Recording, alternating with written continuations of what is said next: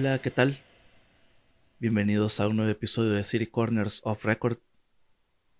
En esta ocasión les vamos a compartir un poquito de la investigación que tuvimos y recuerdos de la evolución de la Alameda Roosevelt a lo largo del tiempo y cómo pasó de ser la doble vía y la cruzadía de San Salvador a convertirse en una de las arterias más importantes de la capital salvadoreña.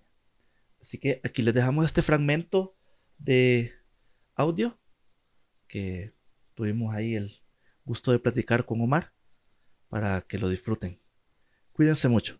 Hasta luego.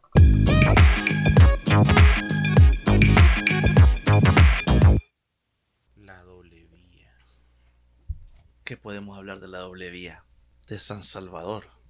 De San Salvador, así se llama. Sí, sí, la vía. Sí, pues, pero es que la Roosevelt para mí ha sido como un... Es, es la versión más uh, evidente del paso de la zona residencial a la zona comercial.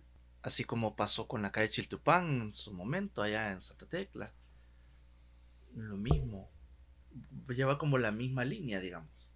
Sí. Solo que la Alameda Roosevelt es la pionera, digamos, en ese sentido. Sí, esta prácticamente fue la primera expansión que le hicieron a San Salvador, ya planificada. Uh -huh. O sea, hicieron, construyeron el hospital. Eh, Rosales. El hospital Rosales. Uh -huh. Y hicieron su exp la, la, expansión, vea, eran los, los, planos de cómo iban a, a expandir la ciudad luego de, de, ya llegar a los límites completos de lo que hoy es el centro histórico, ¿verdad? Uh -huh. Y ahí fue donde ya empezaron a, a, a aparte del Hospital Rosales, a, a, ponerse otras instituciones, el Banco uh -huh. de Sangre, el antiguo Hospital Militar, hicieron la planeación del, del, del, del Parque Coscatlán, y así vea, las orillas de, todo, de toda la flor blanca. Y esto sirvió prácticamente para tener una conectividad más rápida y menos tortuosa uh -huh. entre el centro de la ciudad donde vivía toda la gente uh -huh. hacia la calle que llegaba a Santa, a Santa Tecla. Que prácticamente antes no había un, una calle accesible para llegar a Tecla. O sea, esta, esta llegó hasta lo que cono conocía, se conocía anteriormente como la cruzadilla. Uh -huh. Y de ahí. La crucería eran, es donde está ahora el monumento. Donde hoy está el Salvador del Mundo, cabal. Entonces, a partir de ahí, ya no había nada más, vea. Ya estaban los cafetales de, de lo que hoy es la colonia Escalón y toda esa zona. Eh, sí, la verdad es que la Roosevelt tiene bastante historia, así, pues, de muchas cosas así que han pasado en su calzada bueno, ahí el nacimiento del, del, monumento al Salvador del Mundo, como de repente las zonas residenciales de la colonia Roma y la, la zona esta de, de, de, la colonia Flor Blanca empiezan a dar paso a estas construcciones, vea, así ya en, en, altura, ¿no? Ahí se construye el centro financiero gigante donde antes habían, creo que eran cuatro, cuatro residencias. Sí, prácticamente ese ¿Y qué es una manzana? Sí, es una manzana. Pero imagínate, eran, estamos hablando que el, el terreno es súper grande. Ahí hay como cinco edificios. Y originalmente, como te digo, habían quizás eran cuatro residencias. Residencias de, de la época. ¿verdad? Estamos hablando que me acuerdo que donde ahora está la torre A. Que es la más no, grande. Perdón, la torre la torre donde estuvo estuvo la operación de Dell para El Salvador. Ah, la torre C. Ahí en esa torre, ahí había una casa donde hubo un restaurante de comida italiana. Imagínate. Y me acuerdo yo de que para el, el, ese, esa, la, habían mantenido la casa. Tal cual. Entonces, esa casa tenía, lo, tenía vestíbulo, eh, como para recibir vehículos. Como un lobby uh -huh. para recibir vehículos. Y pues un super parqueo con jardines y todo. Me, recuerdo bien de, de, eso. No me recuerdo el nombre del restaurante, pero sí me recuerdo de esa parte. Ahí también sobre esa esa cuadra también estuvo la distribuidora de motores, creo. Se llamaba Didemo. Ahí era la distribuidora de... Bueno, eh, hubo todo este... La situación esta de la Guerra Fría, la Unión Soviética y demás. Entonces habían vehículos escandinavos y de la, de la Unión Soviética que también los importaban aquí. Didemo traía algunos de esos. Por ejemplo, el creo que famoso mundialmente estos vehículos que se llamaban eh, Yugo, eran yugoslavos, obviamente, su nombre. Entonces, eh, aquí los distribuían y esa empresa, si no estoy equivocado, los, los traía. La distribuidora de Didemo estaba ah, ahora donde está la Torre A. Y así, y luego atrás de eso había una sucursal del Banco Salvadoreño. Y bueno, ¿qué te puedo decir? O sea, todas eran residencias, todas eran casas. De hecho, creo que en esa cuadra solo una residencia sobrevive. Atrás, en la parte de atrás, en la siguiente calle. Ah, sí, que es el único espacio que, no, no está construido. De, hecho, ahí son unas oficinas, pero no me acuerdo de qué son ahorita. Te mentiría. Pero todavía hay una casa. Pero sí, es la, pero sí es la única casa que está. Y cabal de, esa, de, de, esa zona, ¿vea? de corte neocolonial y todo, vea. Pero muy bonita la casa, de hecho. Y bueno, em, y todo, y todas las cuadras de, o las manzanas que están circundantes a lo que ahora es el, el centro financiero gigante, y de igual manera, poco a poco se han ido transformando en edificios. Ajá. La zona, por ejemplo, donde estaba, había esta empresa de Centro Frío, creo que se llama, no me acuerdo, pero eso está sobre, el, sobre la Avenida Olímpica. Ahí construyeron una torre donde ahora hay una empresa de, de logística y está un call center y creo que también están las oficinas de la radio YSKL, una parte de, la, de las oficinas. Eh, ahí en ese espacio era, era una, una, como una galera, donde estaba como ese taller. Y ahí había también una residencia donde tenían un garage con vehículos antiguos. No sé si se mantiene, desconozco. Pero Mm, sí, ahí, en esa misma cuadra, en esa cuadra había eso. Es como, por ejemplo, el edificio que ahora alberga, eso ya es sobre la Avenida Olímpica y Alameda Manuel Enrique Araujo, el edificio donde ahora está la sede central del Banco Azul. Allí, esa esquina tiene historia porque, bueno, Ahí está, estuvieron las oficinas de una de las primeras radio emisoras del Salvador, que es eh, YSU. En ese mismo edificio también estuvieron las oficinas y estudios del Canal 4. A un costado, donde ahora son los parqueos del edificio del Banco Azul, estaba el cine deluxe. Entonces, eh, sí, pues lamentablemente esa, esa, ese espacio lleno de historia ahora pues se ha convertido en otra cosa y ha sido víctima de la modernidad. Eso es como los alrededores de la, del monumento al Salvador del Mundo, la Plaza de las Américas. Ah, sí. Eh, por ejemplo, la esquina donde ahora hay una sucursal de la cadena de restaurantes McDonald's, ahí era, si no me equivoco, ahí era el edificio Caribe. Ahí estaban los cines Caribe.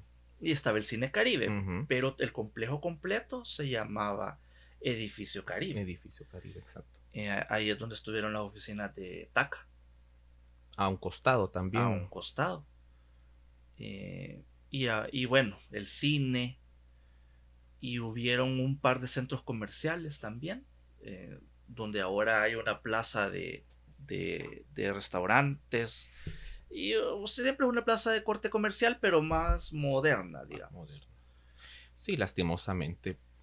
Bueno, lastimosamente en dos cosas. Uno, eh, la decadencia que tuvo el edificio Caribe. En general. Porque el cine, desde que cerraron el cine alrededor de los de principios de los 90, ese cine quedó abandonado.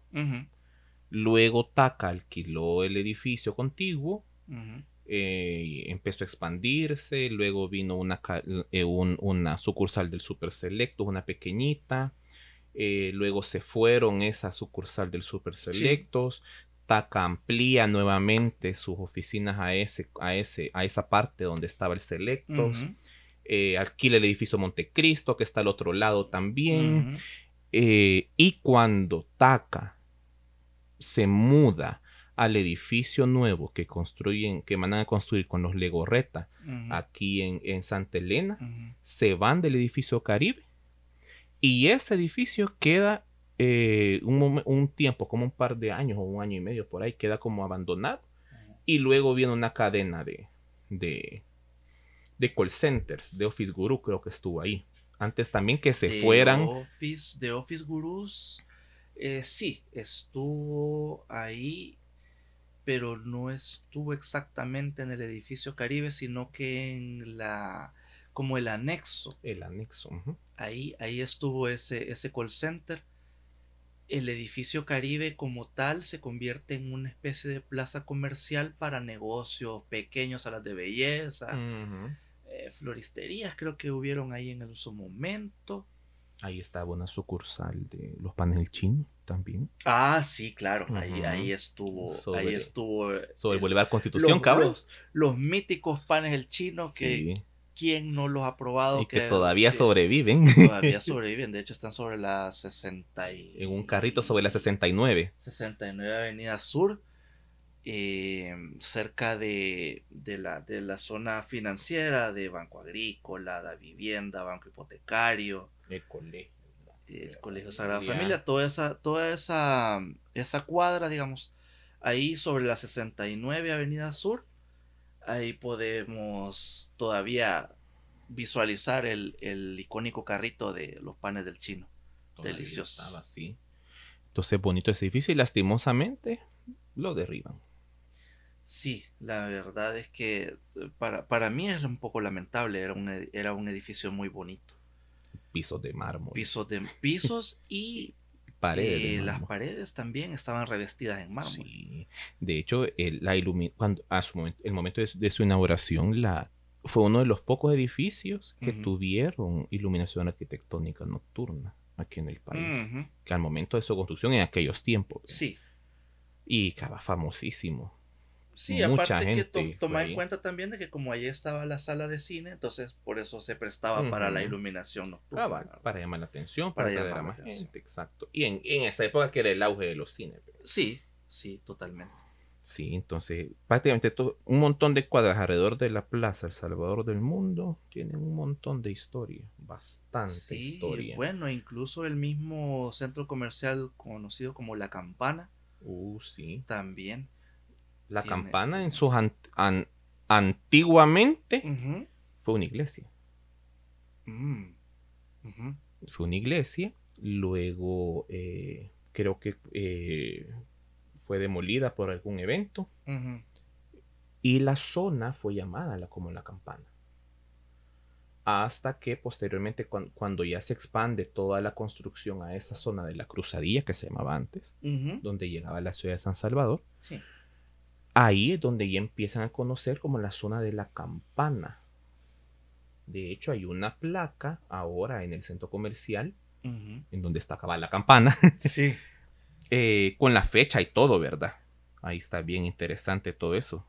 Sí, el centro comercial La Campana, que ha sido la sede de los ahora famosísimos restaurantes de comida no son comida rápida porque es más como comida servida, pero esta cadena Mr. Donut. Mr. Donut tuvo sus inicios ahí, en, esa, en ese centro comercial. De hecho, también ahí había una eh, hubo un, kiosco de, los, de la sorbetería Pops que posteriormente fue derribado y siempre dejaron el, el, kiosco pero ya como con una arquitectura más moderna. Y bueno, tantas cosas que hay ahí cerca. Bueno, está este, el edificio este de, em, de la aseguradora, la centroamericana, SA. Ese es uno de los edificios más bonitos que tenemos aquí en el país. Es una verdadera lástima que ahí por mediados de los 90 quizás cercaron el edificio. Y no porque originalmente vos podías caminar eh, sobre la acera y podías como acceder a la parte del vestíbulo del, del, edificio y ahí estaba esta escultura. Exacto, Armando. De hecho, la escultura que estaba en el, en el atrio o en el lobby del edificio de la Centroamericana se llama Anastoria y fue creada por Benjamín Saúl. De hecho, creo que todavía existe en ese lugar creo que todavía se encuentra Anastoria ahí. Y Benjamín Saúl ya eh, fue el que, el que diseñó el famoso monumento de, del monumento al mar o la fuente luminosa. Luminosa. Exacto, él fue el creador también de esas esculturas hermosas. Entonces sí, ahí se encontraba ese, o se encuentra, no sé, ya tengo bastante tiempo de no entrar, pero la última vez sí, recuerdo que ahí se encontraba Anastoria. Sí, eh, bueno, como te digo, o sea, cuando no estaba cercado, porque ahora está cercado y hasta hay un muro y, ya, no se... Y ya ni puedes entrar así nada más, Ya no se aprecia. Antes sí. Vos venías sobre la acera y entonces de repente se hacía el gran espacio abierto y en medio estaba ella adornando pues el vestíbulo del edificio. Eh, donde originalmente ahí solamente estaban las oficinas de la Centroamericana. Posteriormente ya le dieron como paso a otras a otro tipo de, negocios y la centroamericana es adquirida por una cadena internacional de eh, eh, corredores de seguros pues que es Matfre y bueno y cambia y cambia su, su, razón social deja de ser la centroamericana para convertirse únicamente en Mapfre también en su momento, ahí ya cuando estuvimos en esa transición de, nombres y de compras, ahí estaban las oficinas de American Airlines. Exacto. Aquí en, El Salvador. De hecho, en los primeros niveles, creo que hay una oficina todavía de presentación o algo parecido de American Airlines o de una aerolínea.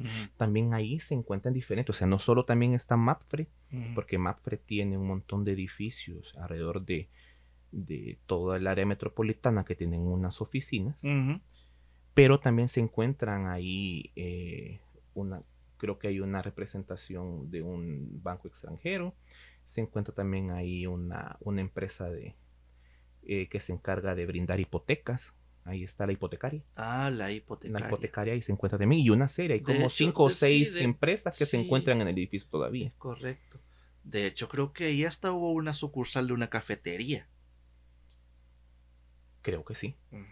Hay Es que, ese, es que el predio es bien grande. O sea, en sus primeros dos niveles, el edificio que tiene unos cinco o seis niveles, el, edificio principal, pero todo el complejo, eh, los primeros dos niveles es un espacio bien grande.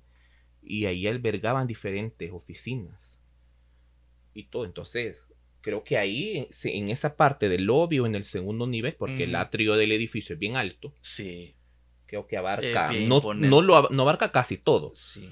como lo abarcaba, como el atrio de, del edificio eh, del Banco Salvadoreño, que ese abarcaba todo. ¿eh? Ah, sí, claro. Pero este sí abarca creo que la mitad del edificio y, y al final se encontraban diferentes eh, restaurantes y todo eso y, oficinas. De hecho sí es bien amplio ese edificio. Sí, un edificio Uno de los más grande y muy bonito. Lástima, como te repito, que bueno, por decisión de seguridad, me imagino. Sí, cómo están las cosas ahora. decidieron cerrar ese espacio.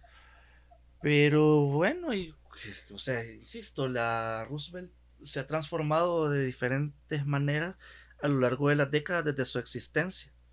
Han habido restaurantes, bueno, ahí creo que todavía están algunos restaurantes de comida china Exacto. que son como de tradición, Uh, sí. están ahí en, en, eh, sobre la Alameda De Roosevelt. hecho, en esa zona comenzaron los primeros restaurantes de comida china. A- salí ya a las afueras del centro histórico. Ujú.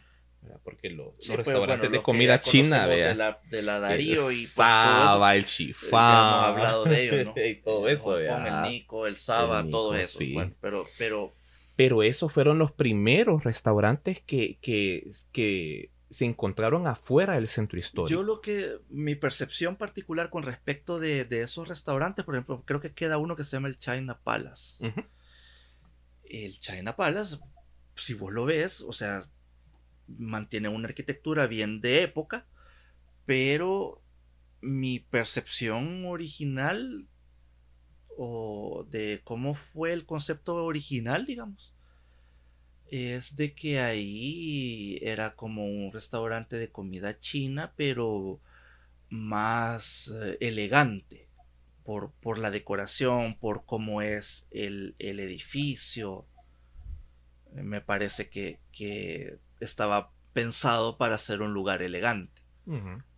Que pues la zona completa esa de la, de la Alameda Roosevelt, por la arquitectura y demás, pues bueno, tantas cosas icónicas que están ahí, está el Castillo Venturoso, El está el edificio del Hotel Alameda. Que ahora pues se va a convertir en una, eh, me imagino yo que en algún, algún edificio de corte de salud, pero pues era un, un hotel muy bonito, su arquitectura y su interior y lo, lo- todo, todo Un edificio bien de época. de los bien, de, 60. bien de época. Exacto.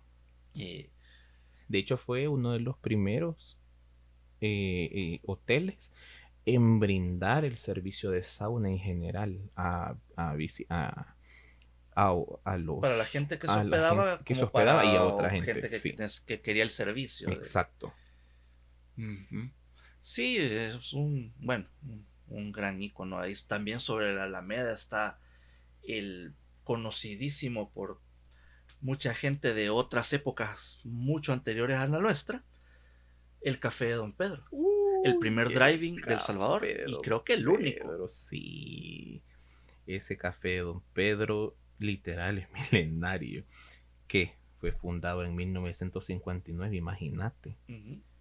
Y todavía sobrevive. De hecho, ahorita el, el que fue en su tiempo el autoservicio y todo que está sobre la Roosevelt, eh, creo que es el único que sobrevive ya.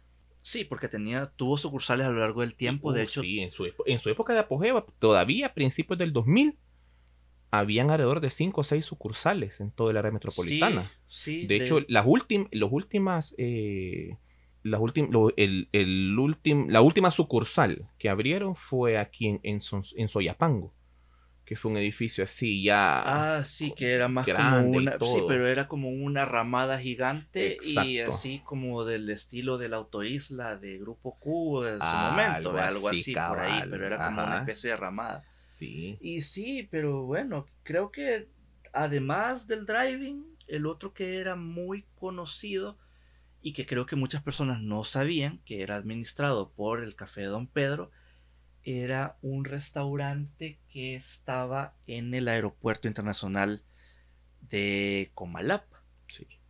que se llamaba el Gate 44, la puerta 44. Ese restaurante era muy elegante, muy una decoración muy de época, eh, muy decorado muy de los ochentas, Ujú.